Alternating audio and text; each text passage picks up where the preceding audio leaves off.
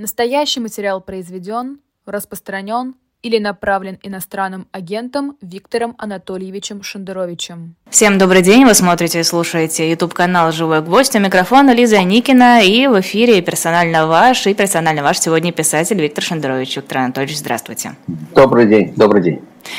Э, образно выражаясь, два бронепоезда встретились на космодроме. Если говорить о каких-то семантических, э, вот таких вот смысловых э, ассоциациях, которые возникают, понятное дело, что разобрали, зачем они встречаются, какие там плюсы, минусы для российской власти, для Северной Кореи, но вот образно, два диктатора встретились, друг друга поддержали. Что можно на эту тему сказать? Ну, собственно говоря, в этой шутке, мне кажется, она принадлежит Наталья Гевартян, наши коллеги, да, э, два бронепоезда на космодроме. Э, эта метафора даже не требует расшифровки. Ничего, ничего хорошего и не будет от этого. Понимаете, это э, продолжается каминг-аут российской власти. В общем, он безостановочно уже идет с февраля прошлого года. Все совершенно, все, все цирлихи, манерлихи давно отброшены. Э, тоталитарная страна, то есть она еще жестко авторитарная, но она уже вот на этом бронепоезде несется, так сказать, на полном ходу в сторону Северной Кореи политической. Больше половины пути к Северной Корее мы, безусловно, уже прошли. И продолжаем нестись в ту сторону. Э, степень исторического падения, скорость исторического падения впечатляет, потому что 17 э, лет, которые прошли условно говоря, там парада 18 парада Победы, юбилея Победы, где вокруг Путина стояли э, главы государств-союзников, с которыми мы вместе победили фашизм. Уж какой бы ни был этот Путин, но страна вместе с союзниками отвечала годовщину, ну и так далее. И вот путь, который мы прошли от э, партнера Европы и мира до через запятую Лукашенко и Лукашенко и Ким Чен Ир, Ким Чен Ир, да?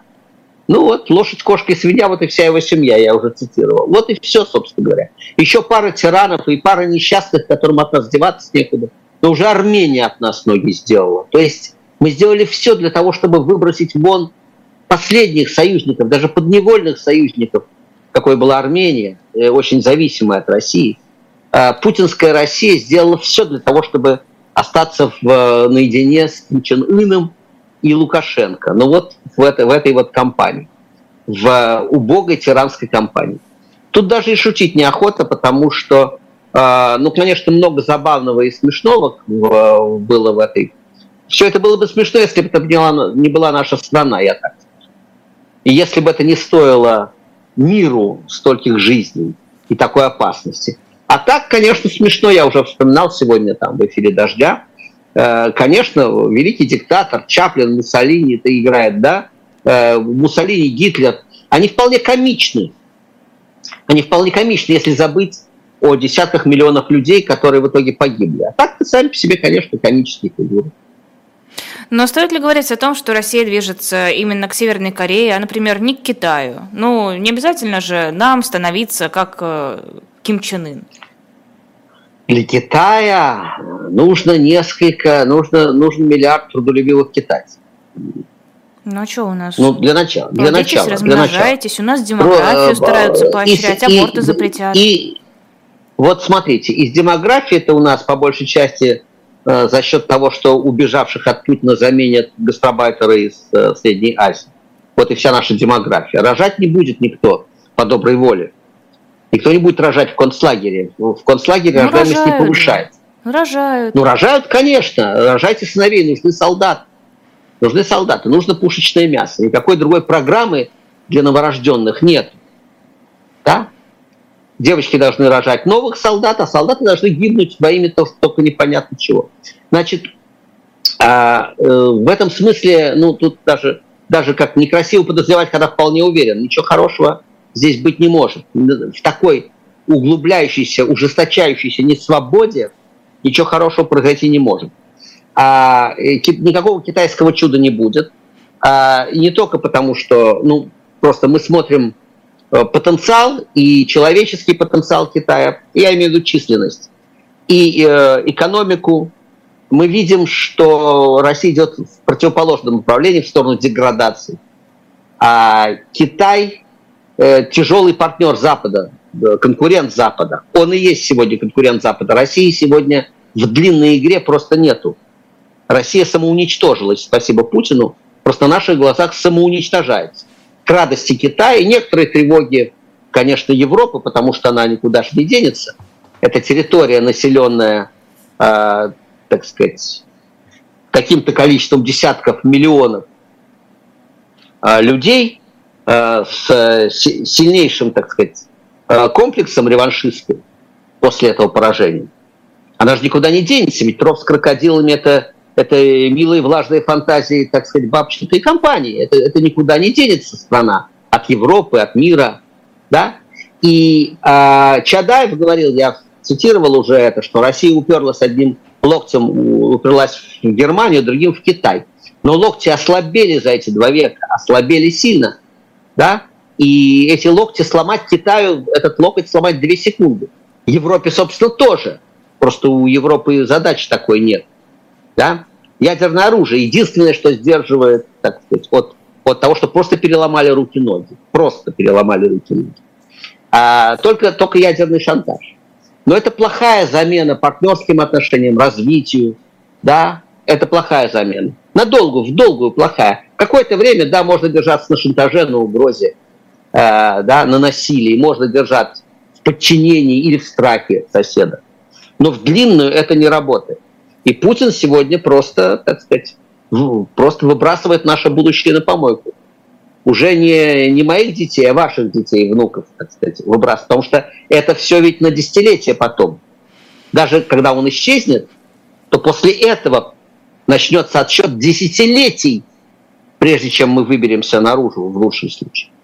Виктор Анатольевич, давайте с оптимистичными прогнозами мы продолжим чуточку позже. Сейчас небольшой перерыв на рекламу и вернемся к обсуждению нашей повестки. По саду легендарного особняка в стиле модерн на петроградской стороне вальяжно прогуливалась женщина в шикарном меховом манто. Бриллианты работы ювелирного дома Фаберже обильно сверкали на руках и шее. Это была известная революционерка Александра Калантай. Вот такая экспроприация в пользу революции. Когда законная хозяйка этого роскошества, любимица петербургской публики, прима-балерина императорских театров Матильда Феликсовна Кшесинская увидела это, она поняла, что ей больше нет места в России. Собрав пару платьев в небольшой чемодан, Кшесинская покинула любимый город навсегда – Вскоре пароход, заполненный эмигрантами, увез ее из Новороссийска на юго-восток Франции. Там, на Лазурном берегу, у нее была куплена еще в счастливые времена уютная вилла «Алам», ставшая новым домом. Конечно, там я была счастлива и чувствовала дом. Я находила там маленькие вещицы, памятные моему сердцу. Но было много душевных ран после всего пережитого и всего потерянного. Что переживала Матильда Кшесинская? То же, что и тысячи людей, лишившихся в одночасье всего, в том числе и Родины. Но все же она была в гораздо более выгодном положении, чем большинство ее соотечественников. В отличие от них, у нее был свой дом, своя маленькая крепость, где можно было чувствовать себя безопасно. Да что не говори, недвижимость добавляет своему владельцу уверенности и спокойствия. Зарубежная недвижимость сегодня – это прекрасная возможность иметь запасной аэродром и стабильный, ликвидный актив в неспокойные времена. Когда особенно важно сохранить свободу передвижений, сберечь капитал, а также получить доступ к международной финансовой системе. А главное – это второй дом, свой уютный уголок, место, где ждут и любят чтобы приобретение недвижимости в чужой стране и оформление документов не стало пугающим препятствием, обратитесь к международной компании «Астонс», у которой более 30 лет опыта в иммиграционном секторе. Помимо инвестиционной миграции, компания Астонс предлагает индивидуальное решение по приобретению премиальной недвижимости в более чем 11 странах – Великобритания, ОАЭ, Черногории, Греции, Испании, Турции, Португалии, на Мальте, Кипре и в Карибском регионе. Специалисты Астонс подберут недвижимость как для постоянного и личного проживания, так и для инвестиций или участия в программах ВНЖ и гражданства. Эксперты берут на себя весь цикл сделки, от подбора и покупки до дальнейшего управления недвижимостью.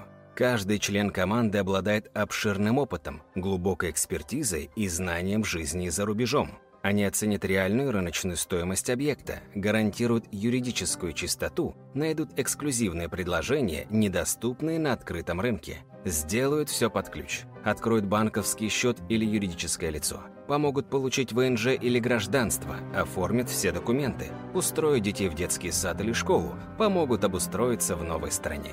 Доверившись Астанс, вашей единственной задачей будет покупка билета на самолет. Все остальное решат специалисты. Обращайтесь к Астанс и уже сегодня начинайте готовить запасной аэродром на завтра. Контакты оставляем в описании.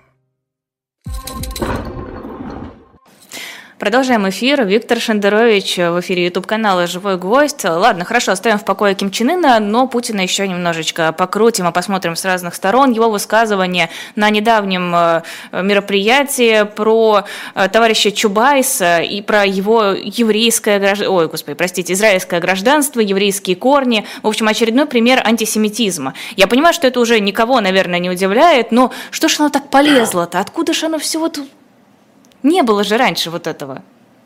А, да, э, раньше это было, это никуда не, не э, деться не может. Такой бытовой антисемитизм и ГБшный антисемитизм конторский, вещь вполне э, привычная. Это ухмылочка по поводу Мойши и Абрамов, это вполне ГБшная, да, и типовое, конторское. Но раньше, раньше это не расщепляли. Понимаете, Путин прежде всего циник, антисемит в третью очередь. Он прежде всего циник его электорату это приятно. Ему совершенно все равно, что думаете вы, я, там, люди хватаются за голову, там, все квартирует совесть и мозги. Для его люмпинского электората, а его сегодня ориентир только люмпин, только те, кто писают кипятком от буквы Z, от побед, от того, какие мы крутые, как нас все боятся. Да? От того, как мы дурно пахнем на ужас миру, как и их это заводит, как все от нас шарахаются. Вот эти люмпины, которым круто, да? Круто от войны, круто от беспредела, круто от того, что можно не притворяться, не валять дурака, не играть в либерализм. Круто от того, что мы лучшие, да, и все, и все страхи трясутся. Круто от того, что у нас ядерное оружие, и все боятся. Вот КВНщики тут мне показали недавно пленочку, да, КВНщики шутят про Васю Ракетчика, который, так сказать, держит на прицеле Америку, вот это все. Да? И в деревянный это туалет крутые. ходит. Да, да, да, да, да, но им при этом ну, э, ничего, ничего, зато у него кнопочка есть, он нажмет эту кнопочку. И где ваш Байден? И, это, и люди смеются, и людям это в кайф. И людям совершенно не хочется ни в какие другие туалеты. А, а почему? Они, они почему? Ну, вот ходят они в этот деревянный туалет. Неужели их это устраивает? Неужели они думают, ну да, ну нормально, почему бы и нет? Вы Хорошая шутка, что? смешно. Вы знаете что? Построить теплый туалет в широком смысле слова, проложить дороги, да, проложить дороги, газифицировать, устроить э, кусочек Норвегии, да, устроить Норвегию на территории э, Российской Федерации, это требует труда. Для того, чтобы это, этот труд приложить, нужны мозги, нужно застесняться того, как ты живешь. А людей растлили. Они и не были-то образцом норвежского, так сказать, менталитета, но их растлевают четверть века. Им объясняют, что и не надо, а зато духовность а зато Христос наш. Нет, но а одно дело растлевают, когда поощряют писать доносы. Здесь хотя бы как-то понятно. Но когда это касается твоего Нет. комфорта, когда, не знаю, там, фельдшер должна в каком-то городишке проситься к соседям в многоквартирном доме в туалет, потому что у нее в ее коморочке нет туалета. Но это же вот чисто твое, что тебя касается. Понимаете, вы перешли на человеческий уровень. И отдельно этот фельдшер, я знаю этот случай, он уволился, да? Я, я слышал, он уволился Потому что это, он не может больше, это ниже его достоинства, он не может так, он не хочет так. Но это человеческий уровень. А есть уровень, э, да, повторяю, для истории, не, так сказать, не интересен человек, ее интересует среднеарифметическое. Но ведь все это среднеарифметическое из чего-то складывается, и складывается оно из Правильно. людей, у которых в школах Но просто... уволился. Фантастическая Рита. статистика, в каких регионах нет в там, 40% школ просто водопровода. Правильно. Но люди в связи с этим не берут на вилы администрацию. Люди в связи с этим не трясут за грудки. Потому что, чтобы понять связь между инструментами демократии и теплым туалетом вместо сортира, э, да, деревянного, вместо дырки, очка, Для этого нужна, э, нужно, чтобы эту связь надо наладить в голове, ее нету. Поэтому Голова. связь налаживается на евреев. Это они украли канализацию и нормальный унитаз. Ну, естественно, они когда выпили воду, они потом подумали, чем бы еще заняться. И они украли унитаз. Разумеется. Разумеется. Но что, а то вы не знали. Это легче. Антисемитизм – это же не про евреев. Антисемитизм – это про деградацию. Когда расчехляет государство антисемитизм, плохо становится не только евреям. Ни одно государство, никакое не, так сказать, ни Идиамин, никакая Уганда, нацистская Германия – Сталинский Советский Союз, да, ни одно государство не заканчивало хорошо из тех, которые расчехляли антисемитизм. Потому что антисемитизм, повторяю, это не про евреев. Антисемитизм – это апелляция к Люмпину.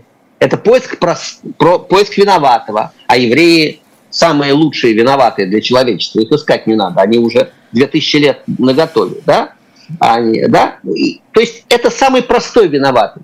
Время от времени виноватыми становится кто-то еще, это могут быть кавказцы, мы помним, среднеазиаты, это могут быть просто интеллигенции, очкарики, это а, всегда Америка, англичанка гадит, это понятно. Но еврей самое очевидное, самое близкое, охотнорядское, нацистское.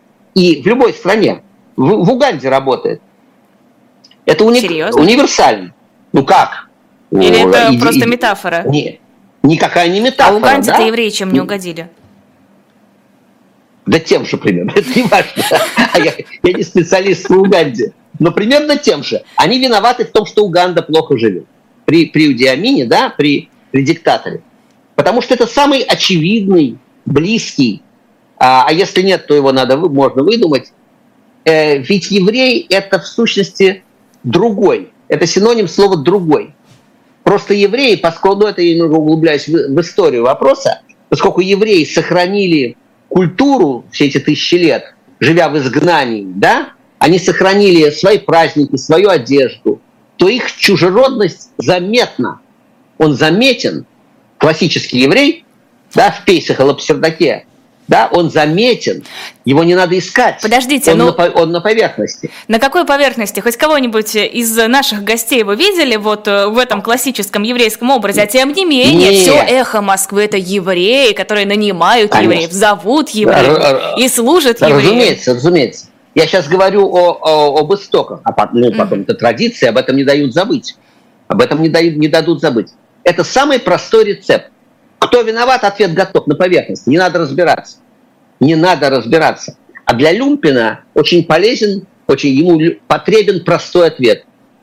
Это же не Гайдар вам, да, который начнет там, да, говорить слово «отнюдь», загибать, разгибать пальцы, как в Принстоне из кулака, и искать там какие-то причинно-следственные сложные связи, экономические, социальные. Вот они на поверхности. Либо в пейсах, либо еще хуже, сбрили пейсы и прячутся. Значит, а, в этом смысле э, Путин просто расчехлил проверенное. Из него полезло то, что в нем всегда было, конечно, разумеется. Потому что это малина.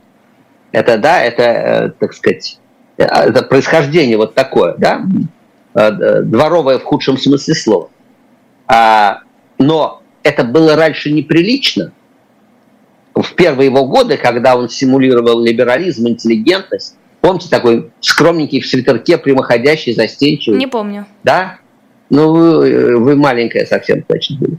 Да? А он был вначале такой прямо все писали кипятком. На фоне особенно позднего Ельцина, с его там загогулинами. А тут прямоходящий, трезвый. Лучше бы он пил. Семьянин. Тут три прямоходящий. Семьянин хороший, трезвый, такой секой, да? Э, застенчивый, такой неловкий. Ему даже как было неловко. Он говорил, до 7 лет я не знаю, как можно не сойти с ума от власти. Я вот на, на службе. Нам он объяснял в 2001 году, там, журналистам НТВ, видите, я всего лишь президент, я вот из, избранная должность, я вот на службе у народа. Застенчивый, застенчивый такой. Значит, сейчас стало можно, сейчас не перед кем эти повторяют Цирлих и Манерлих. Сейчас уже в открытую. И нет, и поперло, поперло-то давно. Отрезать, чтобы не выросло, замучитесь пыль глотать. Вот хамство, да, а, а вы кто такой, вас как зовут, это поперло из него давно. Но сейчас уже можно совсем не стесняться. Поэтому еще раз э, завершая эту тему, для этой программы завершая, э, к сожалению, тема-то не будет завершена. Но это не про евреев история. Это история про деградацию страны, про деградацию правил. это стало можным. То, что было совершенно неприличным, вот это гы на слове «мойша», да, да, вот эта вот ухмылочка поганая, то, что было совершенно непредставимо в устах президента, депутата, да, это уже несколько лет стало представимо. Уже сенатор Толстой э, высказывался, да. Рогозин мне про это, мне это говорил в прямом эфире э, на НТВ в четвертом. Да, вот это вот. Если у нас с вами одна родина, вот эта вот тема, да, ухмылочка по поводу еврейства. Но тогда это был Рогозин, потом это стал депутат Толстой, а сейчас можно уже и президенту. Не стыдно. Расчехлили. Вот, простите, вы хотите закончить, но я чуть-чуть еще продолжу. Вот вы в 70-е, кажется, где-то в школе учились. Наверняка в школе вам объясняли, что был фашизм, были злые немцы, которые мало того, что хотели нас уничтожить, они еще и евреев жгли. Или вам это не школе... объясняли? Нет, вот была тема Холокоста Холокост... вообще была? Нет, нет, нет, нет, нет. Про Холокост я узнал, естественно, но узнал не в школе. Ага. Узнал, ну, не в школе. В школе я узнал про 10 сталинских ударов. Училка Елена то Павловна, историчка. Подожди, серьезно? Да, вот не рассказывали в школе про то, что нет. антиеврейская политика была у Гитлера? Нет, нет, нет, эта тема, ну, нет, была, но, но история Холокоста, нет. Хорошо, тогда вы? вопрос снимается. Я просто хотела спросить, Нет. как из вашего поколения вышли люди, которые слушают Путина, им не противно от этого вот мойша и ухмылочек. Теперь я поняла. Послушайте. Спасибо. Нет, нет, нет, нет. Вы знаете что? Э, человек получает же, ну, мы же из школы возвращаемся до, домой, в свои, в свои социумы, в свои дворы, в свои, так сказать, в свои коллективы, да, к своим друзьям. И в, в том кругу, где рос я, в застолье моих родителей национальной темы просто не было. Ну, не было. Я с удивлением узнал, лет мне 50 было, я рассказывал об этом, когда я сообразил, что любимейшие люди моего, моей жизни, вот люди из застолья моих родителей, вот эти шестидесятники, что это были люди четырех национальностей. Мне в голову это не приходило, я просто об этом не думал. Про то, что я еврей, мне вообще рассказали в школе. Что я жиденок, я это, собственно говоря, в школе и узнал. А, да, от одноклассника. А, спасибо ему просветил. Но, в принципе, повторяю, Холокост как, так сказать, знаковая катастрофа 20 века, нет, этой темы не было. Еще, были, еще был свеже в памяти убийство Михоэлса и расстрел еврейского антифашистского комитета. Да, еще понижали голос при слове «еврей», поэтому про Холокост не рассказывали. И нас, как немецких современных школьников, в наш ГУЛАГ не водили и не рассказывали о наших ужасах. А, поэтому это все, эта бацилла сидит, с этим надо работать все время, все время. Э, дети рождаются с пустенькими головками, никакой опыт прошлых поколений никому ничего научить не может. Потому что рождается голенький ребеночек с пустой головой. И что в эту голову положит, то и будет носить. А то, что перед ним был Сократ, Дмитрий Лихачев и Мамардашвили, совершенно этому ребенку не поможет. А ему в голову положат, и вот уже четверть века, люди живут при Путине четверть века, и огромное количество десятков миллионов наших сограждан вообще ничего, кроме Путина, у них в голове нету. Им это положили, и они это носят все. Да. По Казьме Прудкову. Чем начинили, то в себе и носят. А, еще вопрос. Куда Песков дел еще 18 серебряников? Ну, про это сразу пошутили, что ушли в откат. Это все разом пошутили эту шутку. И то, что все разом пошутили эту шутку, просто в моем фейсбуке человек 20 на перегонки э, написали слово «откат». И это симптоматично, потому что по Жванецкому, видно, все разом об одном и том подумали. Слово «откат» применительно к этой власти – это первая шутка, которая на поверхности. Но он, конечно, перепутал с апостолами. Он так чувствительный, помнил такой? А я уже сказал, по две с половиной, по два с половиной серебряника. Он поделил просто это. Если бы все придали, то по два с половиной пошло бы. Вот. Несерьезно. Он просто перепутал. Да, не, нет, это э, серебряник, как мне пояснили историки, это была очень серьезная сумма. Не, ну одно дело это, 30 это не сегодняшний, а другое дело 2,5. Это не сегодняшний, да, но это не сегодняшний шекель э, израильский, это посерьезнее оплата. Это была хорошая оплата, говорят это была стоимость раба. То есть нет, ну это хорошие деньги. Это были хорошие деньги. Но для одного, да, как все вспомнили свой среди чужих, да, Это нужно одному, это нужно одному. А шутки шутками. Бог с ним, послушайте, Песков обычно лжет, а тут он просто ошибся, и все прицепились. Ну, перепутал апостолов э, с финансированием. Это бывает. Ну и ладно, сейчас будет еще очень короткая реклама, про книжки расскажу, но я постараюсь как можно быстрее, простите, пожалуйста. Подарочные издания. Да. есть у нас на shop.diletant.media, «Капитанская дочка», «Сказки Пушкина», «Домашняя жизнь российских монархов», «Калина Красная». В общем, зайдите на сайт, посмотрите, там их много, они, э, кажется, не в единственном экземпляре, во всяком случае, я такой надписи не вижу, очень красивые, очень нарядные, очень подарочные, на любой вкус и цвет, и еще новые футболки тоже можно у нас на сайте заказать с новым дизайном, правда, их доставят уже после 1 октября, потому что это пока еще предзаказ, но в любом случае уже сейчас можно оформить. Все, я закончила. shop.diletant.media. Виктор Анатольевич Шендерович, персонально ваш, на YouTube-канале «Живой гвоздь». А, Крамурза, Владимир Крамурза, стало известно, что ходатайство его адвокатов об освобождении от наказания по состоянию здоровья не было отправлено из СИЗО в суд. Это грубое нарушение. А, понятное дело, что каких-то особых ожиданий нет, но все-таки стоит ли воспринимать это как хоть какой-то шаг шанс? То, что сейчас это выпало, что? то, что сейчас этим будут заниматься. А, ну, какой-то, будем верить, будем верить. Но то, что стало возможным просто не отправить, да, не отправить в суд, она почему в сущности ответить по Кочану, да? Нету, нету никак, никакой возможности давления, никто не будет не просто уволен, да? Никто, ни с тем ничего не случится. Они, они делают, что хотят. Повторяю, малина. Это малина это бандиты. А мы всякий раз охаем и ахаем, что они недостаточно хорошо притворяются государством. Они уже не притворяются государством. Вот даже их нормы закона не выполняются, даже формальные нормы закона не выполняются. И нету никакой возможности призвать их к ответу, нету никакой возможности. Да? Выходили советские диссиденты с лозунгом в 1965 году, э, Есенин Вольпин это придумал замечательно, уважайте вашу конституцию, уважайте свою конституцию.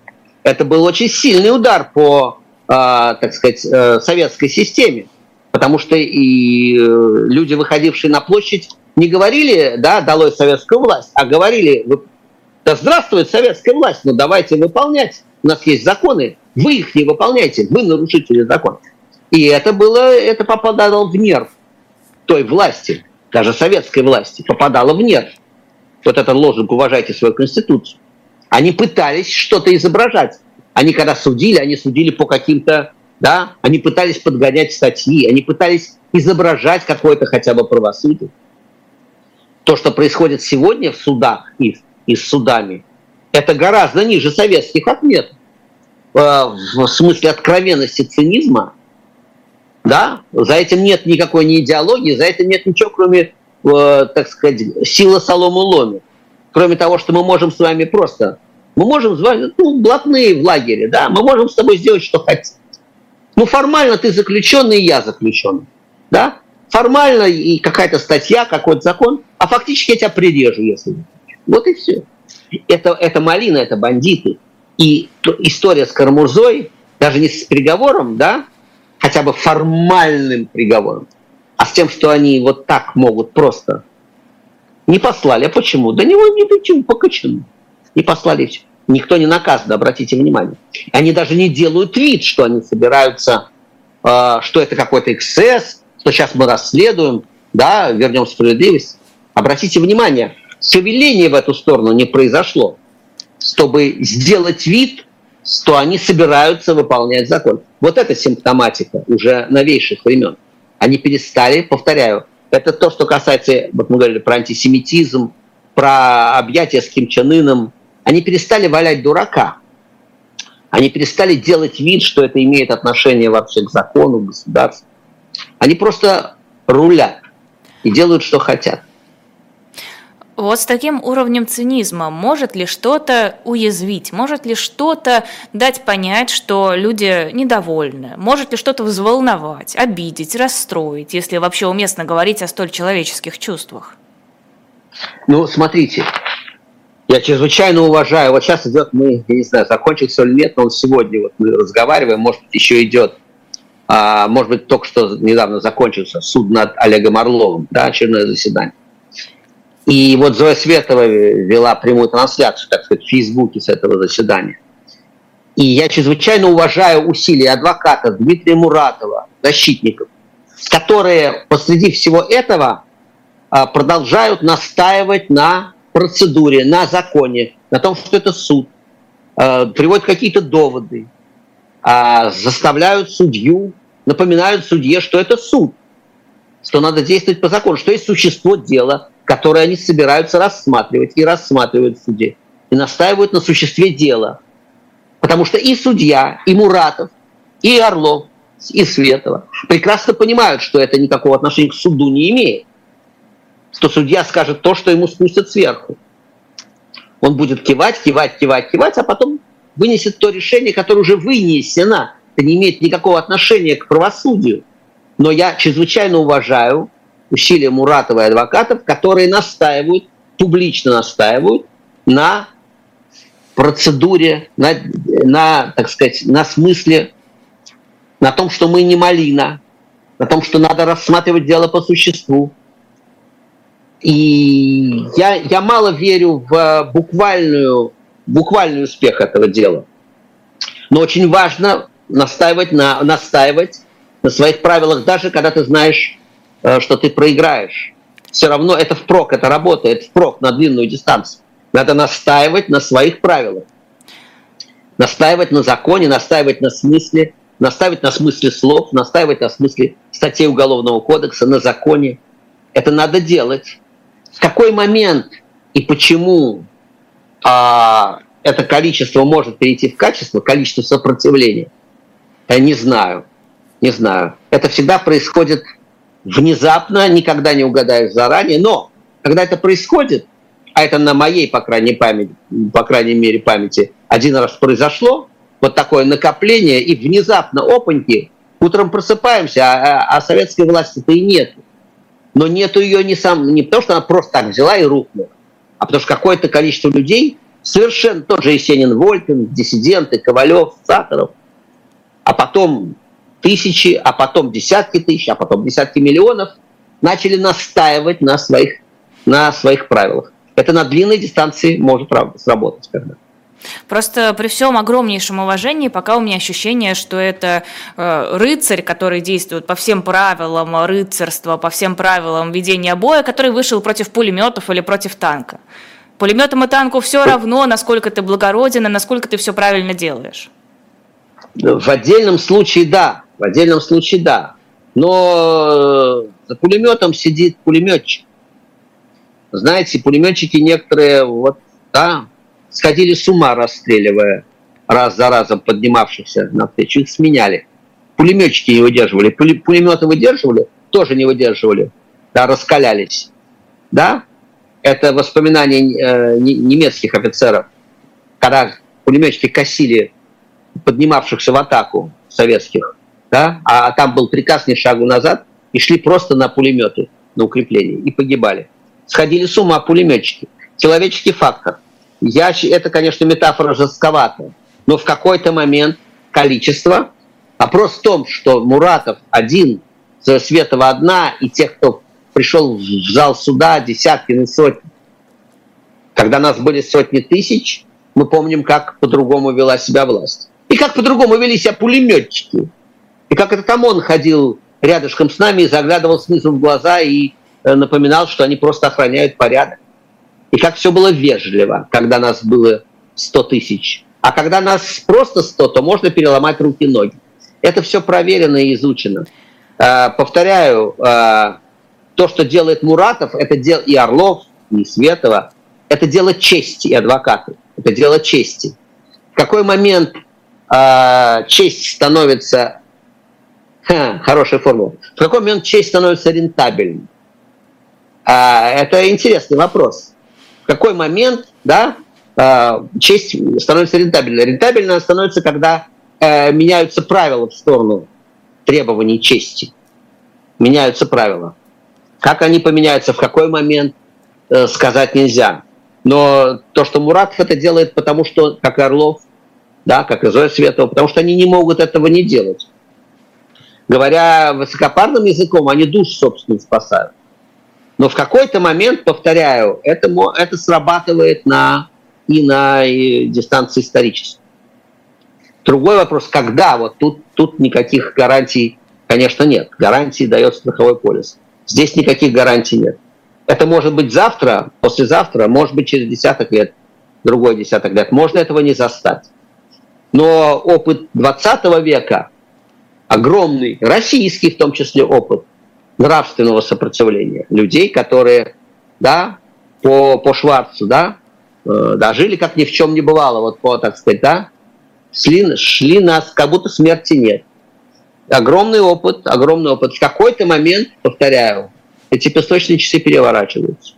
Но это не веселый разговор в том смысле, что я не могу вам сказать, что вот давайте там, там ну, тем более я, ну я-то и не имею права этого сказать, сидя в Варшаве, да? Да, вот давайте все вот выходите, и оно завтра перевернется. Выходят те, кто не могут не выходить, а в какой момент оно изменится и как изменится. Но, но ясно, что изменится непременно, и, что, и то, что исторически э, империя, без, вот эта империя дышит на ладан, вот визит Ким Чен Ына и вот это вот объятие с Ким Чен Ыном, это уже, конечно, исторически ясно, что это уже какие-то последние времена.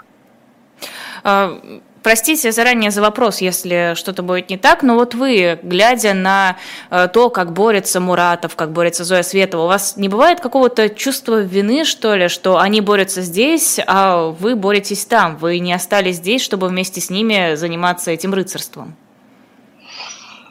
Ну, а, естественно, естественно, да. Как Гамлет говорил, я бы чувствовал себя царем внутри ореховой скорлупы, если бы не мои сны. Естественно, эти рефлексии есть.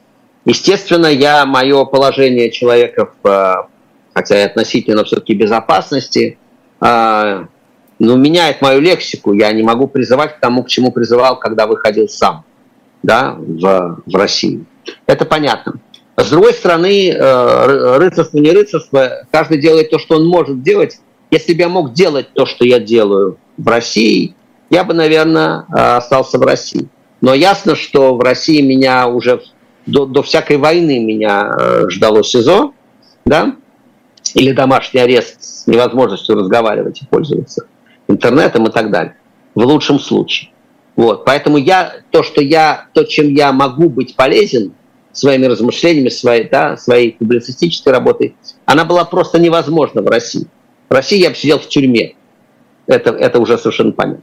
Ну, либо должен был бы слиться раствориться, маргинализироваться и внезапно полюбить Путина. Ну, то, собственно, вариант нет. Вот. Поэтому я делаю то, что я могу делать э, в тех обстоятельствах, в которых я, в которых я нахожусь.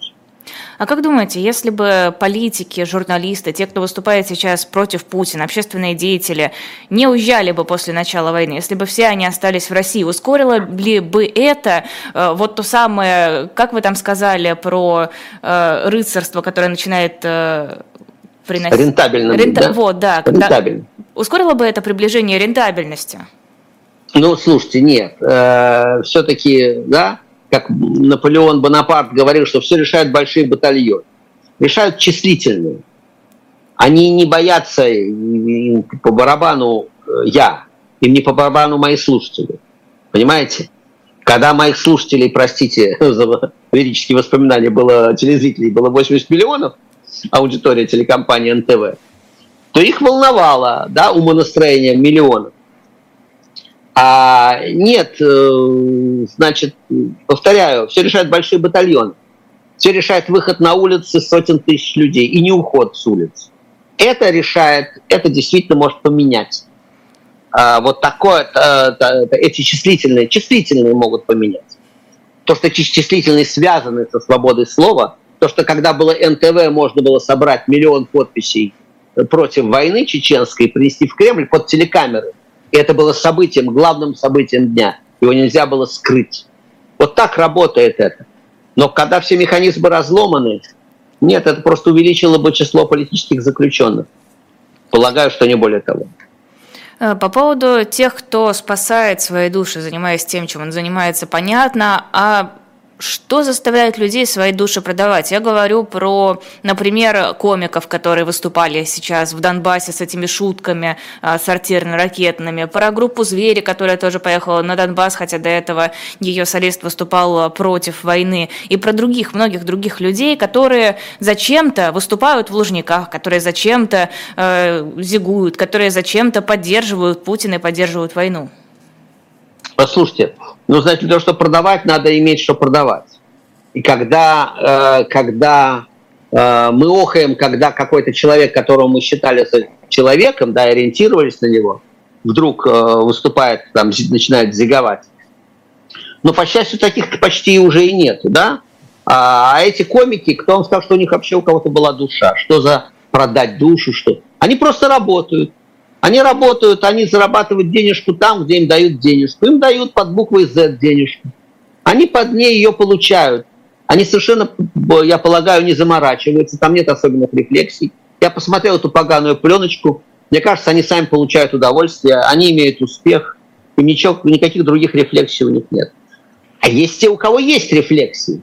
Вот тут удивить, там есть действительно вещи удивительные.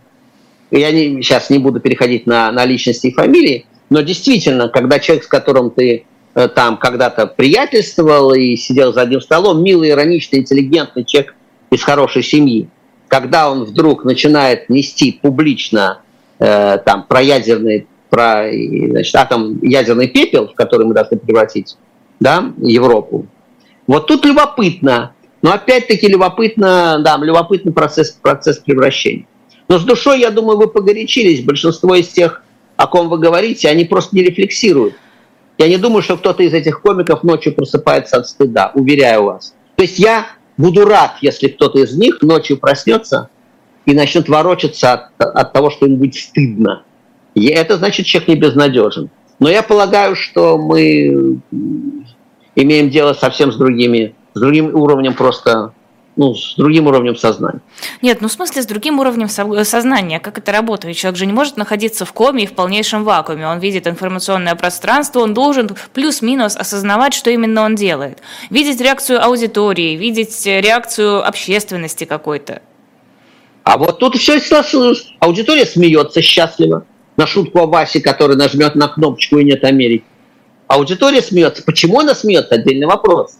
Сколько там людей в зале, Э, внутренне съежиться. Но не только же это они на зал вопрос. смотрят, не только же на зал, они же видят наверняка, что это растащили просто везде, отменили их концерт э, в Казахстане. Они должны видеть ту реакцию, которая происходит за пределами зала. Опять-таки, ну, ну наверняка господи. у них какие-то коллеги есть, которые уехали за рубеж, ну, какие-то знакомые, люди, которые говорят, боже, мне за тебя стыдно, что ты делаешь? Нет, нет, нет, я думаю, что таких нету. Которые говорят, мне за тебя стыдно, вряд ли есть.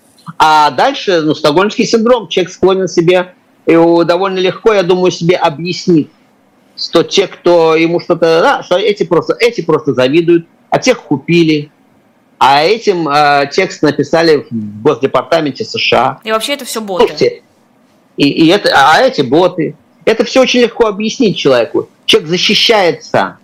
А это когда-то сказал Наум Коржавин замечательную фразу о том, что говорят, что трудно говорить правду. Нет, написал Таржан. Трудно принять правду, трудно услышать правду. Сказать правду это, это, это пустяки, это не трудно. Говорить правду легко и приятно, как говорил булгарский персонаж. А вот принять правду, услышать правду про себя, это вещь тяжелая. И люди умеют, стокгольмский синдром, да, это как раз про это, как люди умеют защищаться от правды. И я полагаю, что защита много, много, многослойная защита от того, чтобы стало стыдно. Существо... А куда деться человеку? Он должен либо... Ну какой выбор? Давайте распишем все варианты. Человек должен либо сказать, я против этого, и что дальше? Выступить против этого. Как предприниматель Скурихин, да, прости Украину, и сесть на полтора года. Или как э, офицер, который отказался воевать и пошел в лагеря. Или как рабочий Михаил Симонов, который э, за слово «война» пошел на 7 лет в лагеря. Или как Это многие другие совести. актеры, которые уехали из страны, а потом уже говорили «я или, против». Или, да-да-да, или уехать. Или уехать и выступить. Но уехать это значит разломать свою жизнь. Это значит, да, Горик, Горик чужой хлеб и «Круты ступени чужих лестниц» писал Дан, который знал, что такое изгнание, да? Это, это драма, это перелом жизни. На это надо решиться. Если ты, да, и, и, так сказать, если ты артист Анатолий Белый, то это одна история. А ну, но на одного артиста Белого приходится, простите за дурной каламбур, других цветов, так сказать, люди. Но подождите, есть ведь еще вариант. Есть достаточно артистов, которые остались здесь, в России, которые не участвуют в этих выступлениях, не ездят на Донбасс, которые находят какой-то компромисс, находят какие-то возможности да. дальше да. работать, не участвуя в этом позоре. Да. Вы знаете что? Я наблюдаю в большом количестве среди своих бывших коллег, бывших друзей, э, я наблюдаю этот эскапизм и попытку спрятаться – она, я, я с симпатией и жалостью отношусь. Я понимаю, нельзя требовать никакого героизма ни от кого. Но сделать вид, да, сделать вид, что этого слона нет в комнате по имени война, что он не пахнет, да, что он, обойти этого слона, вот так как невзначай жить у себя дома, не замечая этого слона. Вот люди пытаются это делать. Я не представляю, как можно сегодня играть французский водевиль какой-нибудь, не знаю, Просто делай хорошо, если ты музыкант. А если да, а если ты со словом работаешь, со смыслами работаешь. А как сделать так, что как не заметить этого? Это очень сложная вещь. Но ведь я лучше вижу, не многие... замечать слона, чем выходить на сцену конечно. в Лужниках. Это, конечно, лучше. Там-то просто уже совсем замазан, замазанный позор. Я говорю как раз про тех, кого мне по-настоящему жалко, потому что неплохие люди там есть, и хорошие, и талантливые люди но изо всех сил пытаются сделать вид, что ничего не случилось. Изо всех сил. Несут прекрасное, да, вот просто, да, ходят как, как на работу, да, работа такая. Ну что, что можно поделать? Но еще раз говорю, если работаешь инженером или мелиоратором или сантехником, то ты можешь просто работать. Да, что, что там, если, ты, если в тебе нет никаких гражданских позывов. Твоя работа не связана со смыслами. Но если твоя работа, если ты литератор, если ты артист, если твоя работа связана со смыслами, если ты учитель. с коммуникацией общественной, если ты учитель, невозможно сделать вид, что этого нет. Нет, если ты учитель черчения, то можно. Но если ты учитель литературы, истории, да, то уже трудновато. Так, трудновато. а что делать-то всем знаю, учителям истории и литературы, там какое-нибудь общество а знания каждый, в России? А вот это каждый решает для себя. И я знаю людей, которые, ну, слава богу, я о них знаю, а не столько их, сколько о них, которые прекрасно вписались и стали активистами этих э, Z-пропаганды и делают на этом карьеры, да, и поднимаются на этом, да, и продвигаются на этом.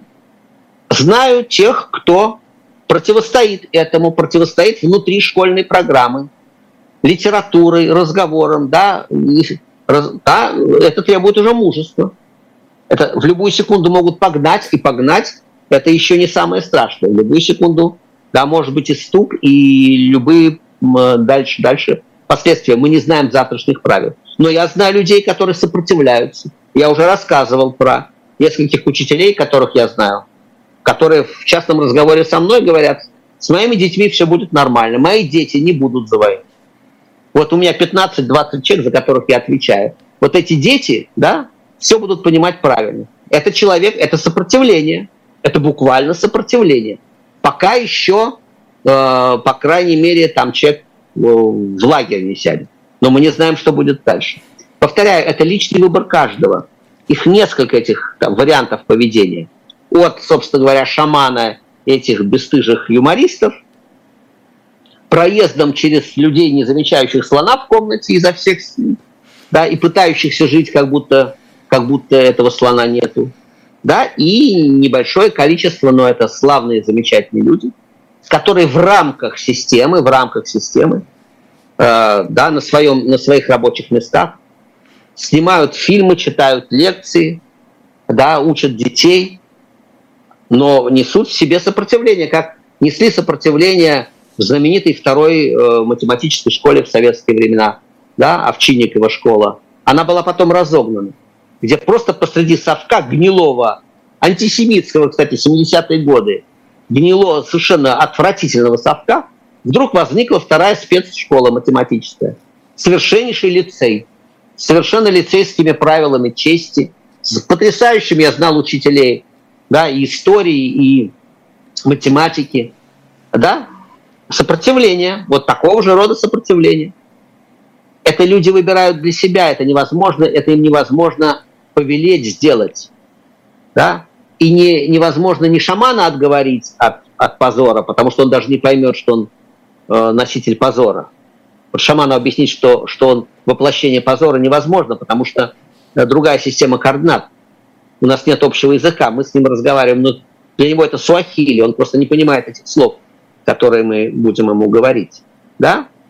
А, и, но э, самая болевая точка и то, с кем можно говорить, это вот люди, это заложники, это люди стокгольмского синдрома. Это самое, это, между прочим, я думаю, что это самая большая э, площадь опоры путинского режима, это люди стокгольмского синдрома. Это, это заложники, которых нет сил сопротивляться, и которые договариваются с собой, чтобы не сойти с ума, договариваются с, а, с собой о том, что все сущее разумно, и что другого выхода нет, и находят доводы за то, чтобы поддерживать эту власть или жить при этой власти, терпеть эту власть. Это, я думаю, самый большой слой поддержки. Как и в советское время, собственно говоря. В советское время это было менее травматично, потому что более привычно. Потому что наше поколение никогда до Горбачева не жило при свободе. Мы вообще, я впервые услышал о приоритете общечеловеческих ценностей от Горбачева, мне было 30 лет уже когда я вообще услышал это словосочетание, разделение властей, вот это все, да, мне было под 30 лет. Да, мы не знали этого. И поэтому нам было легко при советской власти, потому что ну, она была как сотворение, от сотворения мира. Она была всегда, и я думал, что я при ней умру. Сегодня ваше положение, вашего поколения и чуть более старшего, гораздо драматичнее, потому что вы слаще морковки что-то пробовали, вы пожили при свободе. Вы знаете, что это неприлично. Вам успели рассказать. Мы, мы вам успели рассказать, что это неприлично. И вам ну, поэтому И зачем труднее. вы это сделали? А чтоб вам жизнь медом не казалась. Спасибо. А то вот без вас было бы весело. Да, да, да. Жили бы, жили бы себе в рабстве. Послушайте, ну, ну, ну червяк, он не, не, не, не, не рефлексирует, он не страдает от того, что он червяк. Он ползает глист. Он, он живет там и живет там, где он живет. Ему по-своему хорошо. Зачем, его на, зачем ему объяснять, где он, как называется то место, где он, и что его самого зовут Глист? Это обидно. Поэтому, конечно, да, ну, жесткая, жесткая метафора, но тем не менее. Тем, кто прожил это десятилетие свободы, которое случилось на, на, вашей, на вашем там совсем детстве, да, и моей э, относительной молодости, ну, уже не молодости, но тем не менее, это десятилетие свободы, оно дало так, такую систему координат, которая делает затруднительным обратное путешествие в эту казарму, к Ким Чен Ыну. Мне вот после, после Андропова к Ким Чен Ыну мне было бы легче. И после Суслова. А вот после, знаете ли, да, после академика Сахарова, да, Юрия Афанасьева и, и Юрия Рыжова, да, мне уже труднее Ким Чен Ыну и вам труднее, и хорошо. А после революции нормально было Ким Чен Ыну? После какой революции? Ну, вот нашей великой 17 -го года. Или тогда люди не заметили особой разницы из э, под императора под большевиков? Это нет, там, там другая совсем история. Там, э, да, читайте э, филитон Аверченко, да, про это. Как, как, как одурили тебя там, Ваня, как, как дурную шутку с тобой сыграли. Потому что шел-то за, за новой жизнью, за хорошей жизнью. Обещали же, что будет лучше. Что надо только вот этих вот свергнуть и будет лучше. А попали в гораздо более тяжелую кабалу. В гораздо более репрессивную кабалу. В гораздо более жесткие условия. Но их, там, там был обман. Там под священными лозунгами людей привели, э, так сказать, на Колыму. Под священными лозунгами борьбы да, землю, землю крестьянам, фабрики рабочим, власть советам, а потом расстреляли и рабочих, и крестьян, и сторонников народовластия. Э, это был обман, это был самый чудовищный, может быть, обман в истории человечества. сравнимый только с, со Святой Инквизицией, да, по, по масштабам обмана и насилия. А, да, это был в 20 веке, разумеется, самый серьезный, самый большой обман. То, что происходит сейчас, тут даже обмана особенного нет. Это просто отрыжка империи. Это просто вот, да, империя сдыхает на наших глазах и, к сожалению, на наших судьбах, да, переламывая напоследок, так сказать, новые и новые поколения. Это может продолжаться какое-то количество десятков лет, но империя сдыхает, это совершенно очевидно. Вот. Повторяю, к сожалению, исторические сроки такие, что, э, так сказать, плюс-минус два поколения – это в пределах погрешности. И вот это ужасно. Речь ведь идет не, об, не о том, что мы изменим какой-то исторический вектор. Речь идет о, о просто конкретно поколениях людей.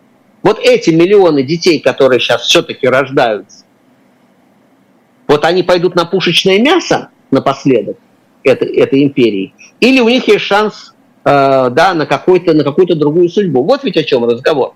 А какая-то абстрактная Россия – это уже для, для историков и философов. Вот конкретные мальчики и девочки, которых буквы Z сейчас выстраивают. Вот они успеют пойти на пушечное мясо, эти мальчики? Или что-то что в их счастливый случай, монетка встанет на ребро, и к моменту, когда они могут стать пушечным мясом, у них будет какая-то другая судьба. Вот о чем речь сегодня. Э, чуть-чуть вернусь, у нас меньше четырех минут остается к тому, что как можно танцевать э, на сцене, условно говоря, и делать вид, что войны не существует. А мы с вами перед эфиром говорили про стыд за ответ «хорошо» на вопрос «как дела?». Вы говорили, что не да. нужно стыдиться через... А может быть, наоборот, хорошо, что есть люди, которые готовы выходить на сцену, танцевать и дарить людям какие-то позитивные эмоции, да, осознавая, что идет война, но не вынося это на сцену.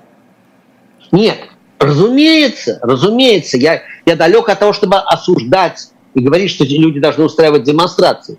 Десятки моих э, друзей э, да, дел, делают свою работу. Жизнь идет, все равно люди влюбляются, да, все равно э, идет жизнь. И нельзя требовать остановки жизни в связи с э, войной, несправедливостью.